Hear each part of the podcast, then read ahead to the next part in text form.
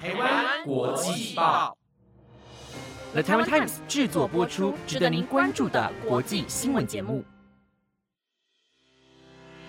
欢迎收听台湾国际报，我是彩婷，马上带你来关心今天八月二十九号的国际新闻重点。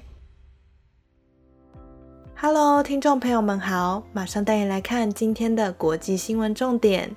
今天的新闻内容有：俄国人出国将受限，欧盟拟终止签证协议，还有巴西总统大选炮火猛烈的首轮辩论，以及亡命关头引起飙车族朝圣，当地居民不忍了。如果您对以上的新闻内容有兴趣的话，那一定要跟我一起听到最后哦。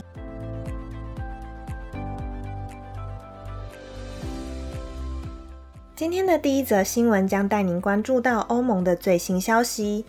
乌俄战争自今年二月二十四号开打以来，已经超过半年的时间了。在战火还没平息之下，国际制裁也只好不断的推动新政策来惩罚俄罗斯。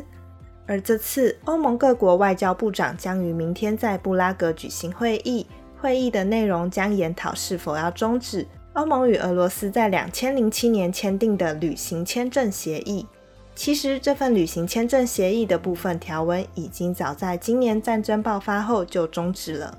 如今，欧盟想进一步扩大冻结规模，拟定取消俄罗斯人在申请所有欧盟签证时的优惠待遇。这也表示，俄罗斯人若要出国，必须准备更多的文件和金钱，等待的时间也会跟着大幅增加。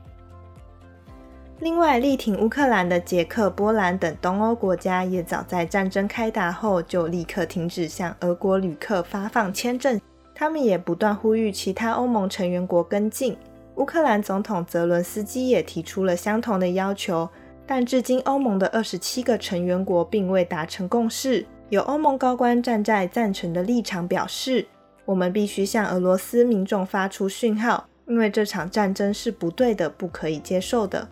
站在反对立场的高级外务代表波瑞尔则表示，欧盟必须更有选择性，不应该全面禁止与俄罗斯平民的连结。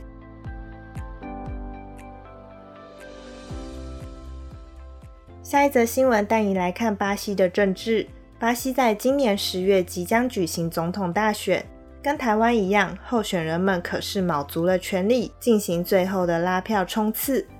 而今天，本届总统选举的首场电视辩论会在圣保罗登场。其中最被看好的两位候选人，有极右派的现任总统波索纳洛和他的左翼对手鲁拉。双方在辩论会上都火力全开，炮火猛烈的攻击对方。像是波索纳洛劈头就指责鲁拉是小偷，因为他涉及过与国营巴西石油公司的大规模贪污丑闻。这个事件也被称为“洗车行动”。虽然去年巴西最高法院判他无罪，但还是免不了被选举对手拿来当做一大把柄，还被批评是巴西史上最腐败的政府。前总统鲁拉面对这些指控，也不甘示弱的反击回去，声称波索纳洛散布谎言，也指控波索纳洛破坏了他卸任总统时。政府缔造的经济成长和反贫穷计划，这个国家已经被波索纳洛给摧毁了。今年参与巴西总统大选总共有十二名候选人，今天只有六人站上辩论会舞台。然而，几乎所有的焦点都集中在民调领先的鲁拉以及有着“热带川普”之称的波索纳洛身上。根据最新民调，鲁拉目前以四十七趴的支持率，暂时领先波索纳洛的三十二趴。若听众对巴西总统选举有兴趣的话，可以持续关注十月二号的第一轮大选。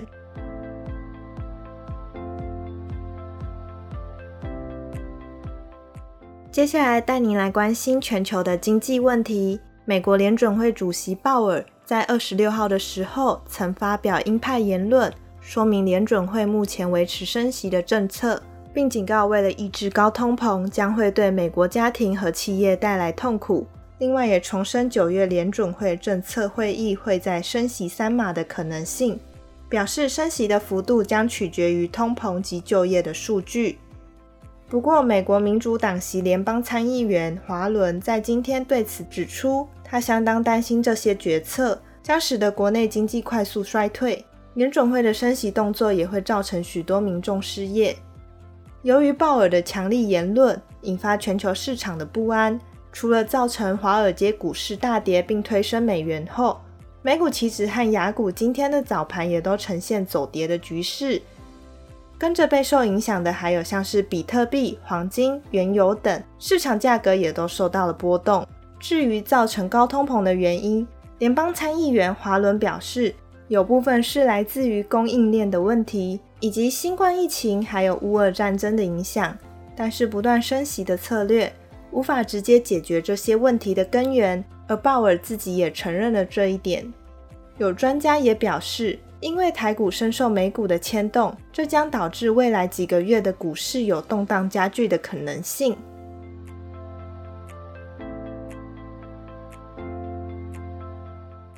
一则，我们来看一起荒唐的误杀事件：英国陆军步兵团威尔斯卫队有一名重度近视的士兵，在夜间训练的时候，因为没有戴上眼镜，在模糊视线下。将他的长官看成了木质的射击靶，而且还朝那位长官开了一枪。尽管身上穿了防弹衣，但还是很不幸的宣告不治。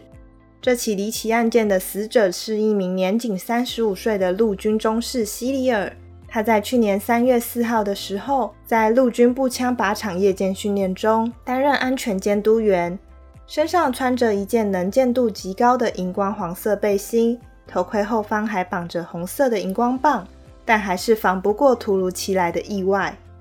根据调查报告显示，这名肇事的士兵曾经因为视力的问题被拒绝加入军队过，是后来佩戴矫正镜片并重新评估后才被允许服役。但事发当时，他却以裸视来参加射击训练，才让憾事发生。军方总结这份报告，一共有十四项原因导致西里尔的身亡。报告中也提出了多达二十项的改善建议，以防止类似的意外事故再次发生。英国军方也表示，已经向西里尔中士的家属致上哀悼之意，但有鉴于保密原则，所以拒绝透露这名开枪士兵的下落。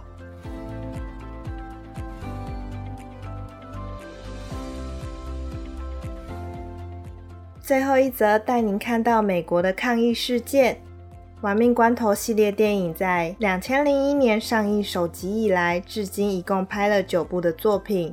内容以刺激的街头飙车与犯罪集团的故事为主题，吸引了非常多的忠实粉丝。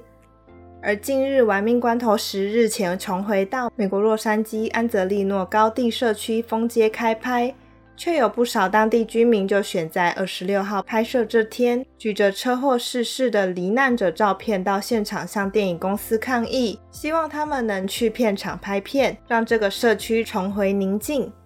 当地居民表示，多年来这个原本宁静的社区，因为电影的影响力，让这里成为了观光景点，却也同时变成了飙车圣地，几乎每天晚上都笼罩着汽机车的噪音。而且也让当地的柏油路出现越来越多飙车族所留下的轮胎刹车痕，整个路面看起来斑驳不堪。但也有民众认为，电影只是电影，该受处罚的人应该是飙车族，而不应该牵拖电影公司负责。也有人呼吁那些热爱赛车文化的影迷，去拍摄地朝圣的时候，一定要记得尊重当地的居民。以上就是今天台湾国际报的五则新闻，感谢您的收听。那今天想跟听众朋友们分享，如果你们对国际新闻或是对摄影感兴趣，推荐您可以去看看普利兹新闻摄影奖八十周年展。我觉得这是我近期看完最有感触的一个展览。国际新闻看似离我们遥远，却每天都在世界的角落真实上演。好的，那今天的节目就到尾声喽。以上内容皆由了台湾 Times 制作播出，我是彩婷，谢谢你们的收听，我们下礼拜见，拜拜。